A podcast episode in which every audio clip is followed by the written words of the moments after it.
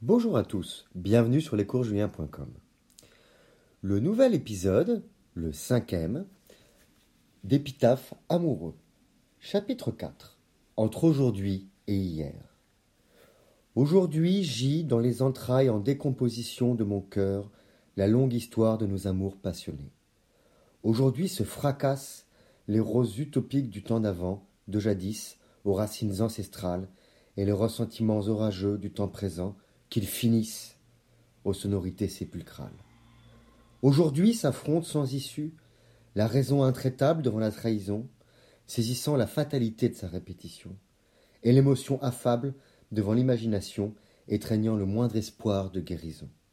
Aujourd'hui, à une croisée des chemins sinueux et incertains, pourtant si universels et banals, mais toujours retentissantes pour tout à chacun, je n'éprouve ni doute, ni peur. Derrière moi sont les plus grosses erreurs, derrière sont les plus grosses horreurs. Aujourd'hui, c'est la nuit froide et obscure. Hier, il y a longtemps, il y a quinze ans, c'était le printemps. Retour au récit apaisant et charmant des débuts de l'histoire entre elle et Julien. Des moments précieux qui font du bien. Nous en étions restés à la fin d'un mois de mars 2006, aux lancinantes et envoûtantes tendresses naturelles d'un serpent qui danse, celui de l'amour et de l'insouciance. Dix jours, ou peut-être une semaine après cette nuit augurale, nous décidâmes d'inscrire notre relation dans un cadre plus officiel, plus solennel.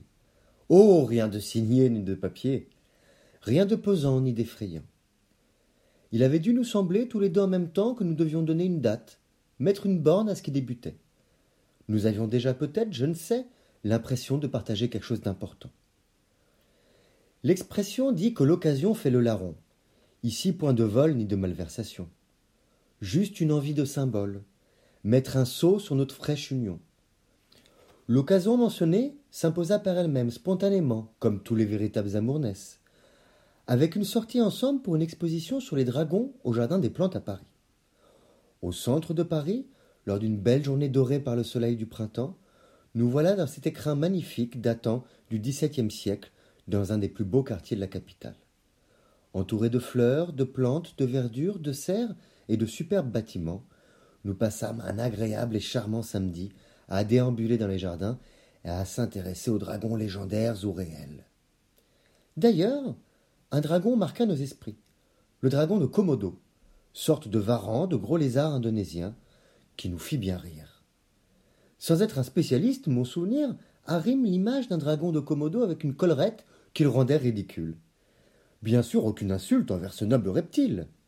Seulement, à son corps défendant, il provoqua notre hilarité. Que la journée fut belle, simple et drôle.